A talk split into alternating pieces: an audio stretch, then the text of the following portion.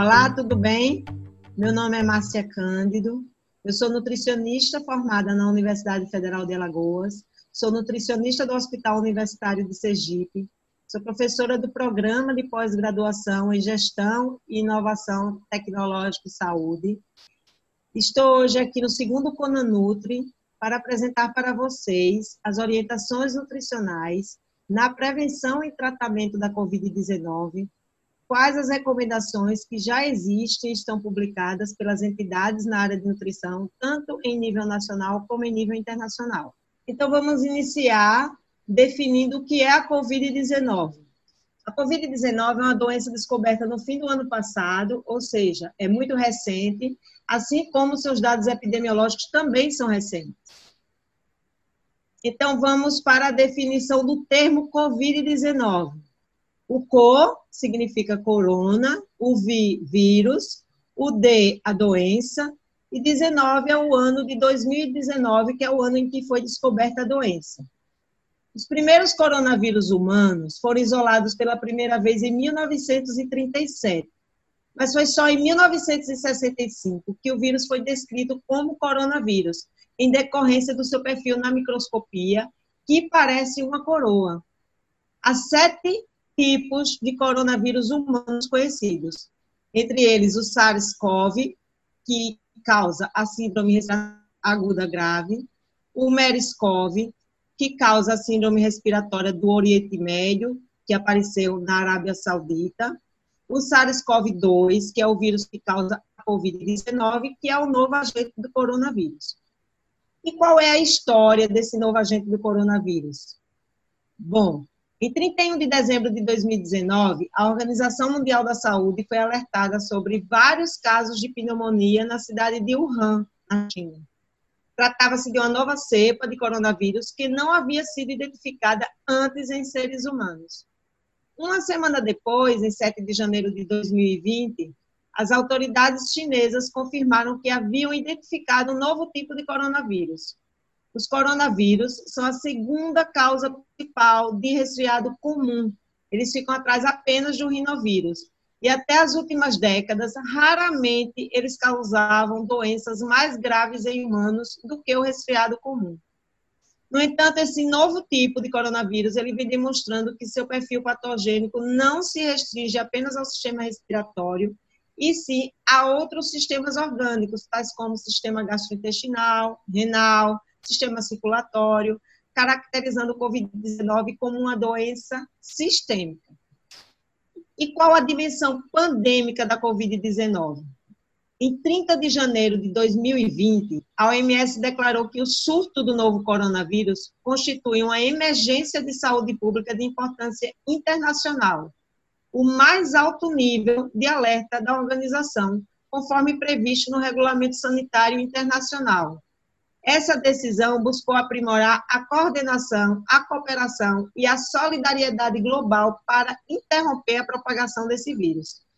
Em 13 de março de 2020, foi a COVID-19 foi caracterizada pela OMS como uma pandemia. E esse termo pandemia se refere à distribuição geográfica de uma doença e não à sua gravidade. A designação pandemia reconhece que, no momento, existem surtos da Covid-19 em muitos países e regiões do mundo. Com relação à fisiopatogenia do vírus, este vírus possui um material genômico de RNA fita simples, sentido positivo, ou seja, serve diretamente para a síntese proteica Assim, ocorre uma maior velocidade na geração de novas cópias de vírus na célula infectada. Então, é um vírus que se replica muito rapidamente. São envolvidos por uma cepa, de, por uma capa de gordura, além também da presença de várias proteínas em sua superfície. Dentre elas, a proteína spike, ou proteína S, que se liga fortemente à enzima ECA2, presente em nossas células, o que torna sua infecção muito fácil. A ECA2 está presente na base da boca, no tecido pulmonar. Ela é a enzima responsável pelo controle da pressão arterial por meio da conversão da angiotensina 2 em angiotensina 1,7. E é essa proteína característica que faz com que os coronavírus sejam nomeados assim. Sua conformação ao redor do vírus lembra ligeiramente uma coroa, como eu já havia falado anteriormente. E os sintomas da COVID? A doença apresenta sintomas semelhantes à gripe, podendo envolver sinais clínicos como febre alta, calafrios, dor de cabeça, mal-estar, coriza, tosse, dor de garganta, falta de ar e dificuldade para respirar. Esses são os sintomas mais comuns, mais comuns. Mas alguns pacientes apresentam sintomas gastrointestinais, como diarreia, e em alguns casos podem apresentar infecções das vias respiratórias inferiores, como a pneumonia, que ocorre na maioria dos casos da síndrome respiratória aguda grave. Além disso, os sintomas podem evoluir para tosse seca não produtiva, com hipóxia, que é a falta de oxigenação no sangue, onde cerca de 10 a 20% dos pacientes necessitam de ventilação mecânica.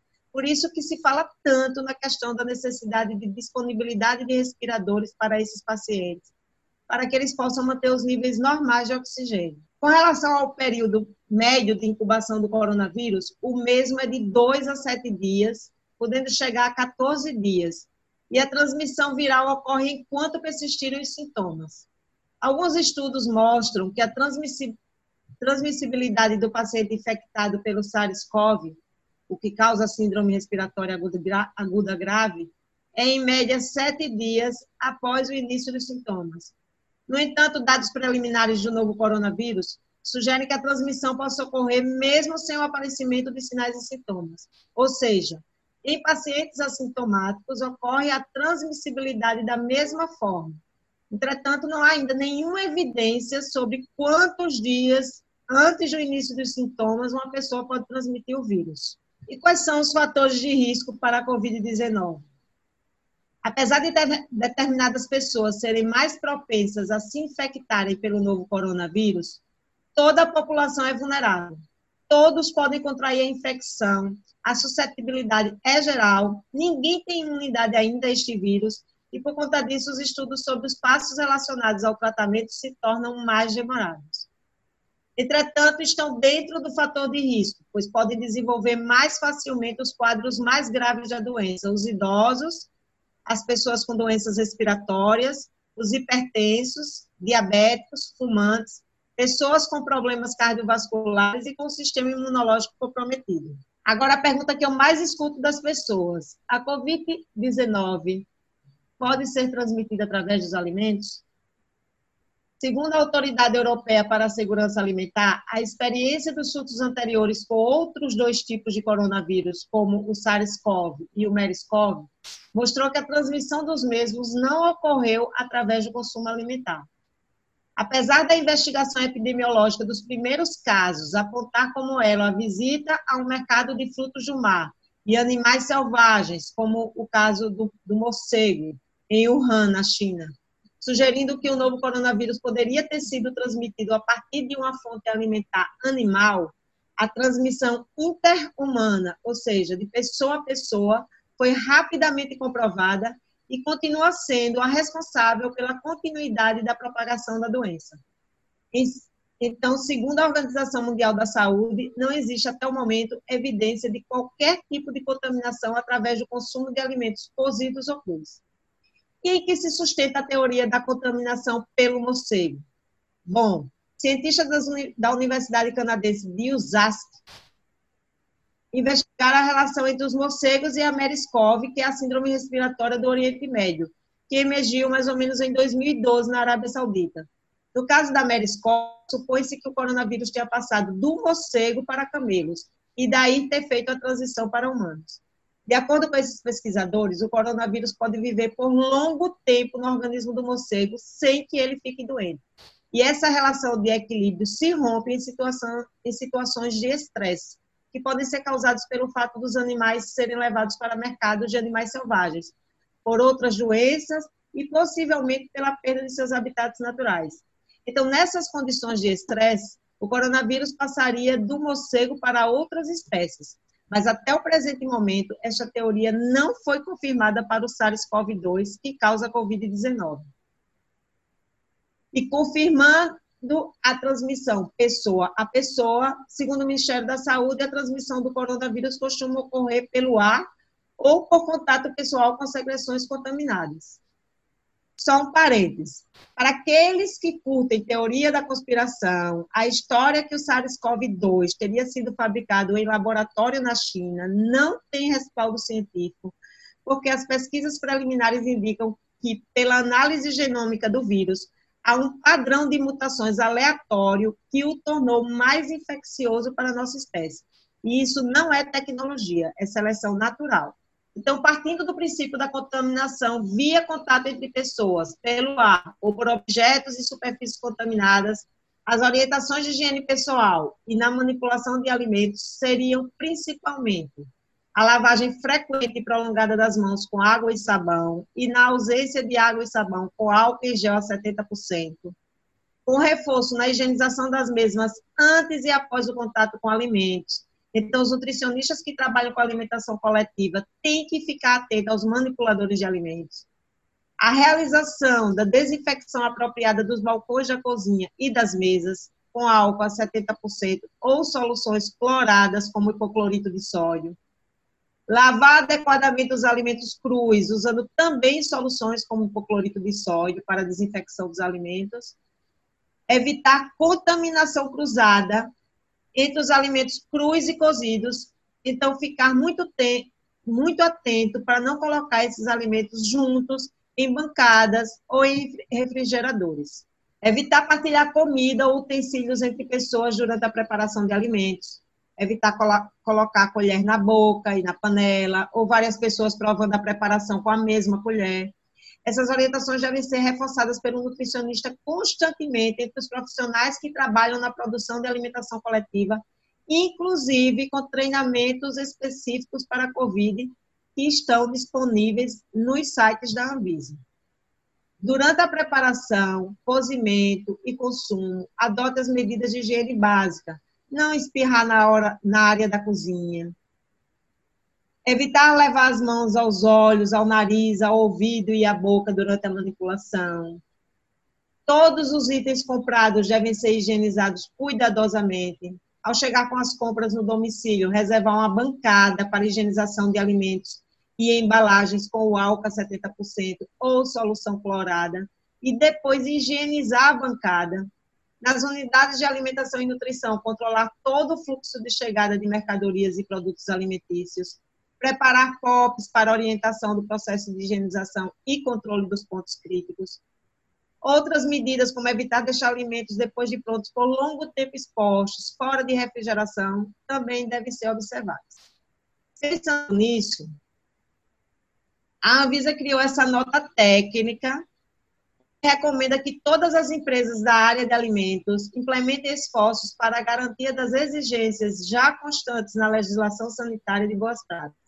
Então, é muito importante que os nutricionistas e profissionais que trabalham com a produção de alimentação coletiva consultem esse documento na construção de seus protocolos de prevenção de contaminação pelo novo coronavírus, na produção de refeições, pois o fortalecimento das boas práticas pode adicionalmente contribuir para diminuir a transmissão direta do Covid-19 pessoa a pessoa no ambiente da produção.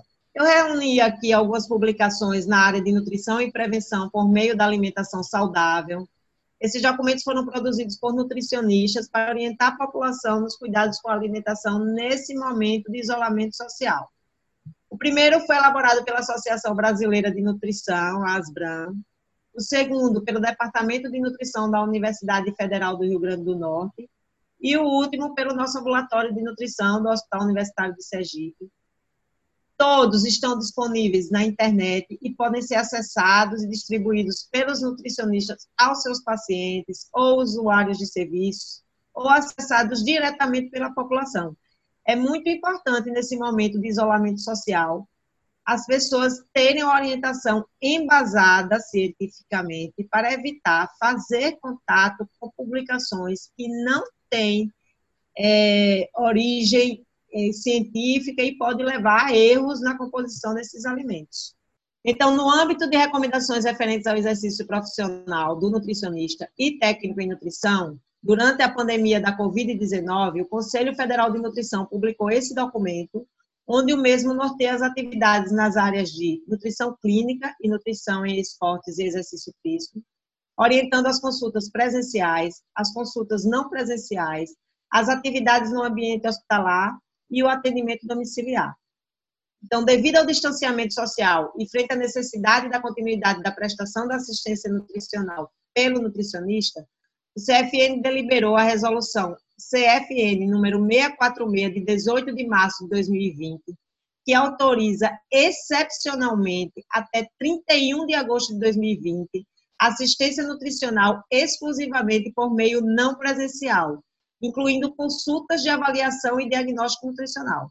A suspensão dos atendimentos deve ser rigorosamente observada, especialmente nas populações entendidas como de risco, como os idosos, doentes com patologias crônicas, entre outros, cujo profissional responsável entenda ser seguro suspender os atendimentos.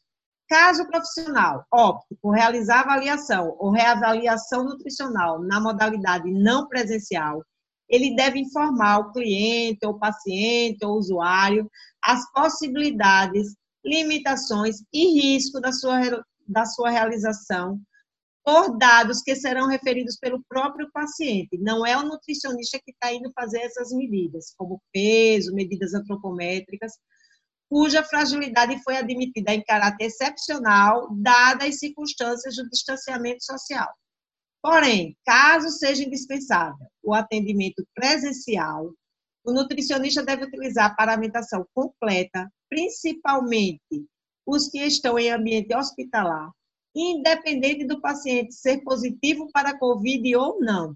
No momento, existem muitos pacientes que são assintomáticos. Então, cabe ao empregador ampliar o uso de EPIs, estender para todos os profissionais, uso de touca, óculos de proteção, protetores faciais, aventais, para a manutenção da segurança do profissional e do cliente ou paciente. O nutricionista e o técnico de nutrição e dietética devem recusar-se a desempenhar suas funções em instituições que não forneçam os EPIs adequados. Com relação aos serviços de alimentação coletiva, o nutricionista deve analisar cautelosamente junto à equipe e avaliar a necessidade de manutenção ou adequação do serviço de alimentação e nutrição durante a pandemia. Possíveis soluções de alternativas para reduzir aglomerações são ampliar o horário de atendimento dos refeitórios, dos restaurantes, definir horário exclusivo para grupos de risco, fracionar os clientes em turnos, substituir o fornecimento de refeições por entregas de cestas de alimentos ou marmitas. Essas são algumas das estratégias para evitar filas e todos os cuidados na manipulação de alimentos. Isso é muito importante. É importante também a leitura desse documento pelos nutricionistas, independente da área que atuem, para poder nortear suas atividades dentro desses novos parâmetros de assistência durante a pandemia. Ao final desse documento, o CFN destaca as seguintes recomendações. Para a população em geral, orientando que a mesma adote rigorosamente as medidas preventivas e protetivas ao coronavírus indicadas pelo Ministério da Saúde, que fujam de promessas milagrosas envolvendo alimentos e terapias nutricionais. Então, tem muita notícia enganosa nos sites, nas redes sociais. É muito importante colocar é, uma análise crítica nessas informações e acessar informações sobre alimentação em fontes confiáveis. E conheça o Guia Alimentar para a População Brasileira, que está disponível no site do Ministério da Saúde.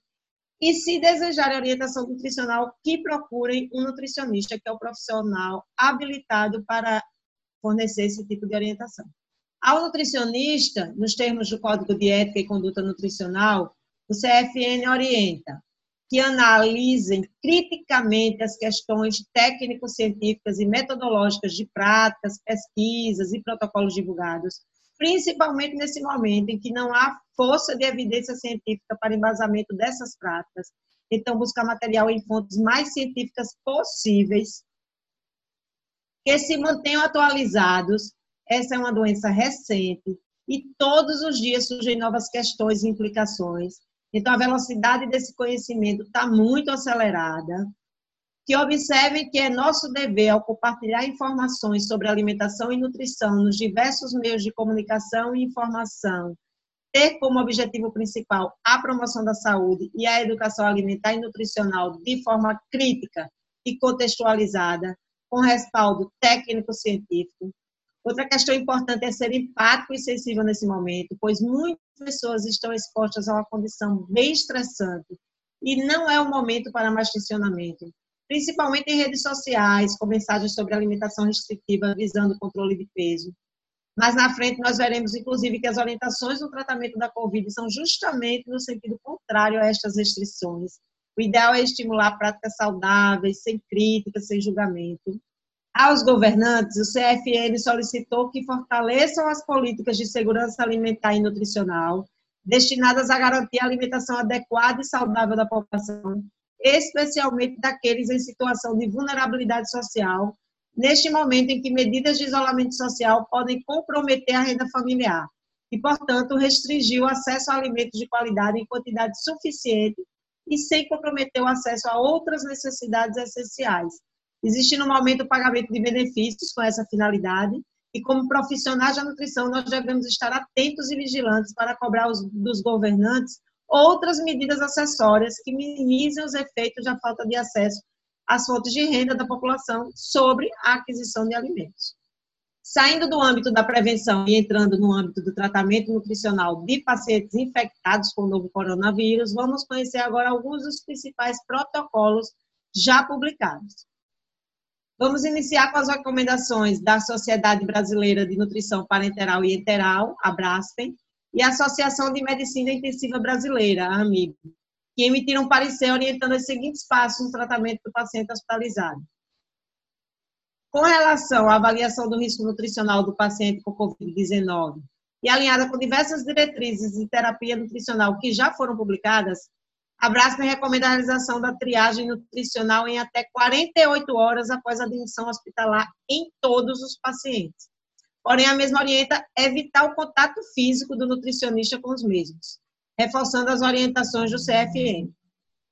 A Brasp também sugere que durante a admissão dos pacientes com Covid-19 sejam incluídas perguntas para triagem nutricional, segundo protocolos já existentes na instituição. Por exemplo, algumas instituições utilizam a avaliação subjetiva global, outras utilizam a mini avaliação nutricional ou a NRS, ou qualquer outro tipo de triagem que o serviço já utilize sempre que possível, pois há pacientes que chegam mais graves e não vão ter condições de responder as perguntas. E essa triagem pode ser feita pela equipe de linha de frente na internação, como os médicos e enfermeiros, junto com esses pacientes. Eles também orientam que os pacientes que permanecerem por mais de 48 horas na UTI devem ser considerados em risco de desnutrição, pois conforme a recomendação da Sociedade Europeia de Nutrição Enteral e Parenteral, a ESPEN, esse paciente se beneficia de terapia nutricional precoce e individualizada. Essa recomendação é válida para todos os pacientes mais críticos. Continuando essas orientações, a BRASP recomenda que a alimentação por via oral é a via preferencial em pacientes com Covid-19 não graves, incluindo a alimentação de suplementos orais, quando a ingestão energética estimada for menor que 60% das necessidades nutricionais. É importante o nutricionista avaliar quanto está sendo consumido.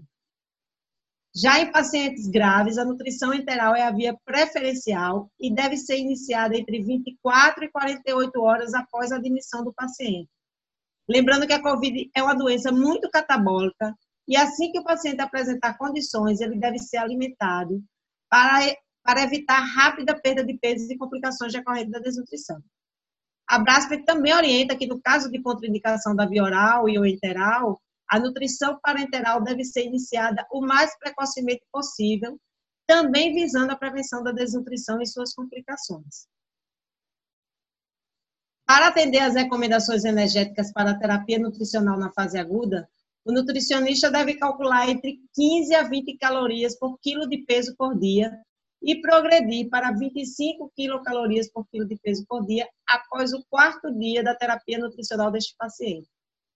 A Braspen recomenda fórmulas enterais com alta densidade calórica, entre 1,5 e 2 quilocalorias por ml, em pacientes com disfunção respiratória aguda e ou renal, objetivando a restrição de fluidos. Então, concentra mais e reduz o volume por horário. Também orienta que o aporte proteico na fase aguda fique entre 1,5 e 2 gramas por quilo de peso por dia de proteínas, mesmo em caso de disfunção renal, para evitar a deterioração da força, da massa e da função muscular respiratória. Quanto à fórmula especializada, não utilizar fórmulas com alto teor lipídico e com baixo teor de carboidratos para manipular o eficiência respiratória ou para reduzir a produção de CO2 em pacientes críticos com disfunção pulmonar. Também não há recomendação para o uso de ômega 3 e antioxidantes, porque também não há força de evidência para outras síndromes respiratórias. E lembrando que a administração excessiva de lipídios pode estar associada à diminuição da capacidade de difusão pulmonar.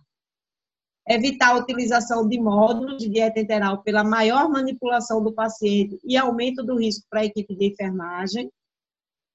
E é importante o monitoramento de fósforo sérico, porque a hipofosfatemia pode sinalizar uma síndrome de realimentação e a deficiência de fósforo pode contribuir para um retardo nesse desmame ventilatório. Paciente com baixo fósforo, baixo potássio, baixo magnésio, não deve progredir a oferta calórica pelo mesmo motivo. Esses pacientes são considerados hemodinamicamente instáveis.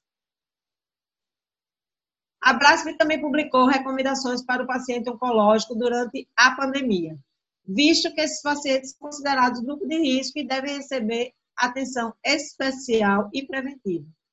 É importante reforçar as medidas de segurança alimentar, com cuidados na higienização, no armazenamento dos alimentos que vão ser destinados às refeições desses pacientes. Atenção para alimentação e suplementação via oral, por se tratar de uma população com ingestão alimentar prejudicada. Então, devemos manter e reforçar o uso da suplementação usualmente utilizada, que já foi prescrita pelo nutricionista, e fortalecer a alimentação via oral, diversificar esse cardápio para que eles aceitem melhor essa alimentação. A Brasp destaca que é importante não indicar superalimentos, shots, sucos, ou soroterapias por infusão endovenosa de nutrientes como prevenção do coronavírus, porque isso vinha acontecendo. Alguns profissionais não da área de nutrição estavam prescrevendo esse tipo de, de alimentos é, ou soroterapias. Atendimento ao paciente internado, seguir recomendações de cada instituição sobre a utilização dos EPIs, higienização de equipamentos para avaliação nutricional, o nutricionista deve estar bem atento no antes e depois de avaliar o paciente para higienizar fitas, materiais, balanças. E em caso de pacientes oncológicos com COVID, eles internados, adaptar a conduta de acordo com o grau de complexidade do caso. Então, o paciente tem COVID tem câncer, precisa de um acompanhamento nutricional rigoroso para atender as duas demandas. Atendimento ambulatorial idem ao do paciente hospitalizado, portanto, seguir as recomendações de cada instituição sobre a utilização de EPIs, isso é importante que fique reforçado, e higienização também dos equipamentos para avaliação nutricional. Avaliar criteriosamente a necessidade de manutenção do acompanhamento presencial, bem como métodos de avaliação antropométrica e composição corporal, por se tratar de uma população de risco, devido à imunossupressão apresentada, porque os medicamentos que os mesmos tomam fazem com que aconteça essa imunossupressão. Então, será que é necessário realmente esse paciente ir no consultório ou no ambulatório nesse período? Isso deve ser avaliado. Prevenção para o profissional e prevenção para o paciente. Considerando os grupos de risco para a Covid-19, a ESPEN, que é a Sociedade Europeia de Nutrição Clínica e Metabolismo, publicou orientações para o gerenciamento nutricional desses pacientes. Ele, essa sociedade propôs 10 recomendações práticas. Então, vamos ver as 10 recomendações da ESPEN para o manejo nutricional em indivíduos com risco de Covid-19, em indivíduos que já estão com a Covid-19 e em pacientes de UTI com Covid-19 que necessitem de ventilação. A primeira recomendação é verificar se há desnutrição. paciente em risco de piores resultados e maior mortalidade após a infecção pelo SARS-CoV-2, principalmente idosos e indivíduos com polimorbidades, devem ser verificados quanto à desnutrição por meio de triagem e avaliação. A verificação deve incluir inicialmente os critérios da triagem MUST ou para pacientes hospitalizados os critérios da NRS 2002. Esses dois critérios de triagem são bastante utilizados em ambiente hospitalar pelas equipes de nutrição. A segunda recomendação seria otimizar o estado nutricional. Indivíduos com desnutrição devem tentar otimizar seu estado nutricional, de preferência com acompanhamento dietético por profissionais experientes, como nutricionistas, cita a ESP. A terceira recomendação é a suplementação com vitaminas e minerais. Indivíduos com desnutrição devem garantir a suplementação com vitaminas A e D e outros micronutrientes, como a B12, a B6, a vitamina E, o zinco e o selênio, segundo a ESPEN. A ESPEN também orienta a manutenção da atividade física regular. Então, pacientes em quarentena devem continuar essa atividade física enquanto tomam as precauções de contato. A quinta recomendação é referente aos suplementos nutricionais orais, que devem ser usados sempre que possível, para atender as necessidades do paciente, principalmente quando o aconselhamento dietético, o uso de alimentos fortificados não for suficiente para aumentar a ingestão alimentar e para atingir as metas nutricionais. A sexta recomendação da ESMA é sobre a nutrição enteral. Então, pacientes hospitalizados cujas necessidades nutricionais não podem ser atendidas por via oral, a nutrição enteral deve ser administrada e a nutrição parenteral deve ser considerada quando a nutrição enteral não é indicada ou é incapaz de atingir as metas. O importante é nutrir o paciente. A sétima recomendação é referente à terapia nutricional em pacientes de UTI não intubados com Covid-19, que não atinjam o objetivo energético com dieta oral. Então, os suplementos nutricionais orais devem ser considerados primeiro e, em seguida, a terapia nutricional enteral. Se houver limitações para a via enteral, pode ser aconselhável prescrever a nutrição parenteral periférica na população que não atinja o objetivo energético proteico por nutrição oral ou enteral. A oitava recomendação diz respeito à terapia nutricional em pacientes de UTI intubados em ventilação mecânica com Covid-19. A nutrição enteral deve ser iniciada por sonda nasogástrica a sonda pós-pilórica só deve ser realizada em pacientes com intolerância gástrica e após o tratamento com o uso de medicamentos procinéticos para evitar essa náusea, esse vômito, ou em pacientes com alto risco de aspiração. A nona recomendação é a terapia nutricional em pacientes na UTI que não toleram a nutrição enteral no volume total prescrito durante a primeira semana na UTI. Então, o início da nutrição parenteral deve ser considerado, analisando caso a caso. A nutrição parenteral não deve ser iniciada até que todas as estratégias para maximizar a tolerância à nutrição enteral tenham sido tentadas. Ela é o último caso. E a décima recomendação é a nutrição em pacientes de UTI com disfagia, que é a dificuldade de deglutição. Os alimentos com textura adaptada podem ser considerados após a extubação a, a disfagia é muito comum em pacientes intubados. Após a extubação, acontece a disfagia.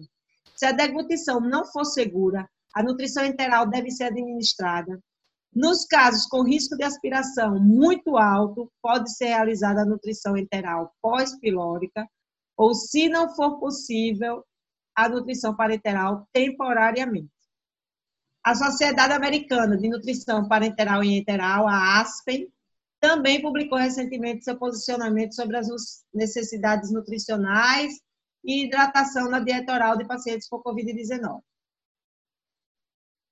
Então, com relação à recomendação de líquidos, eles orientam aproximadamente 3 litros por dia, o que equivale a 60 a 120 ml a cada 15 minutos. E eles recomendam utilizar líquidos claros, que contenham calorias e proteínas, soro de reidratação oral e bebidas desportivas. As bebidas desportivas são aquelas feitas à base de água, eletrólitos, hidratos de carbono, que elas ajudam a repor esses líquidos. A recomendação de calorias fica entre 2.000 e 2.500 calorias por dia para um adulto. As proteínas entre 75 e 100 gramas por dia. Eles recomendam alimentos ricos em nutrientes e duplicar ou triplicar o tamanho das porções de gorduras, como a manteiga, margarina, queijos cremosos e azeites, para aumentar o aporte calórico. Então, é o que eu tinha falado anteriormente sobre a questão de orientações de dietas restritivas. Durante o tratamento da COVID, a orientação, pelo fato da doença ser muito catabólica, é uma dieta hipercalórica para esses pacientes.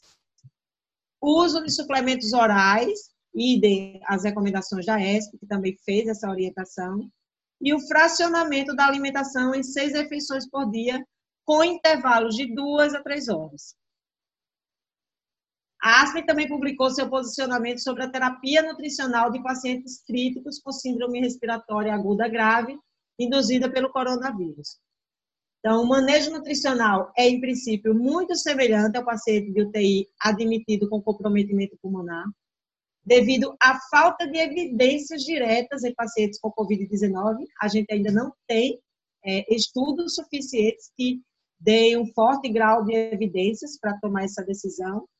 Então, as recomendações são baseadas em evidências indiretas, em cima das evidências das recomendações para pacientes com sepse e síndrome da resposta respiratória aguda.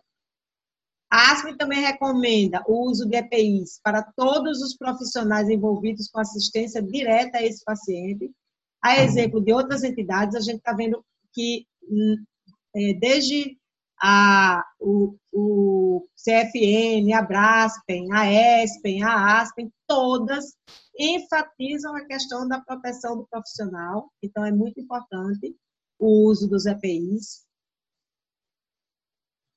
E segundo a ASPEN, a terapia de nutrição enteral deve ser iniciada o mais precocemente possível, dentro de 24 a 36 horas após a admissão na UTI ou 12 horas após a intubação, em pacientes que estejam hemodinamicamente estáveis.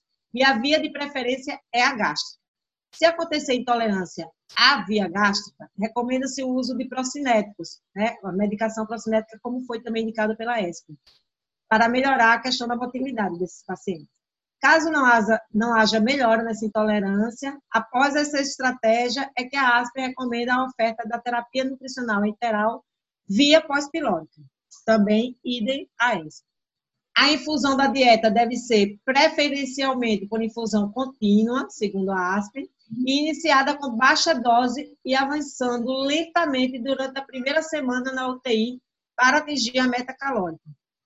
Ainda segundo a Aspen, a meta de energia e proteína devem ser calculadas por fórmulas de bolso, sendo de 15 a 20, 20 quilocalorias por quilo de peso corporal atual, isso é em torno de 70% a 80% das necessidades calóricas, e de 1,2 a 2 gramas de proteínas por quilo de peso por dia. É indicada a fórmula interal polimérica hiperproteica, e à medida que o status do paciente melhora e os requisitos vasopressores diminuem, a adição de fibras na dieta deve ser considerada, sempre observando a tolerância individual desses pacientes, pois a distensão abdominal pode aumentar o desconforto respiratório. E a nutrição parenteral deve ser iniciada no paciente de alto risco nutricional em que a terapia nutricional enteral não é viável ou esteja contraindicada. Também, idem recomendação da ESP.